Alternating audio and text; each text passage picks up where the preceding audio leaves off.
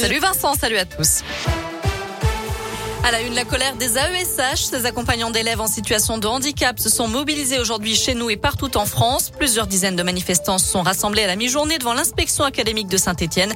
Ils dénonçaient la dégradation de leurs conditions de travail et réclament notamment plus de moyens, de meilleurs salaires, la création d'un statut de la fonction publique et des recrutements massifs. Un accident dramatique ce matin à Luriac, à l'ouest d'Andrézieux-Boutéon. Un cheval a été tué, percuté par une voiture. Ça s'est passé vers 6h10 sur la D498.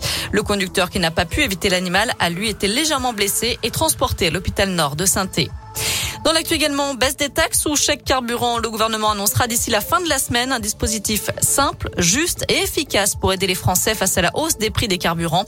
C'est ce qu'annonce Gabriel Attal aujourd'hui, le porte-parole du gouvernement, qui ajoute que les derniers arbitrages sont en cours alors que les prix du gazole et du samplon ont encore augmenté de 2 centimes en une semaine. Faudra-t-il le pass sanitaire pour bénéficier des remontées mécaniques dans les stations de ski cet hiver? La réflexion est en cours d'après le secrétaire d'État au tourisme Jean-Baptiste Lemoine. Notez que l'Assemblée examinait aujourd'hui le projet de loi de vigilance sanitaire, un texte qui prévoit de prolonger le recours au pass sanitaire en cas de besoin jusqu'au 31 juillet prochain. En foot, Claude Puel sur un siège éjectable. Le coach de l'ASS, plus que jamais menacé après le début de saison catastrophique des Verts, battu 5 à 1 dimanche à Strasbourg. D'après plusieurs médias, une réunion d'urgence s'est tenue hier soir à l'Etra. Pas de quoi encore statuer sur son cas avant le match vendredi face à Angers dans le Chaudron. Enfin, mot de basket pour terminer. À suivre les 32e de finale de la Coupe de France. La chorale de Rouen se déplace à Aix-Maurienne ce soir, une équipe de Pro B.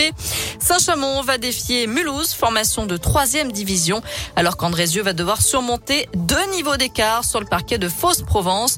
Le coup d'envoi de toutes ces rencontres sera donné à 20h. Voilà, vous savez tout pour l'essentiel de l'actu de ce mardi soir. Je vous souhaite une très bonne soirée. Merci beaucoup Noémie.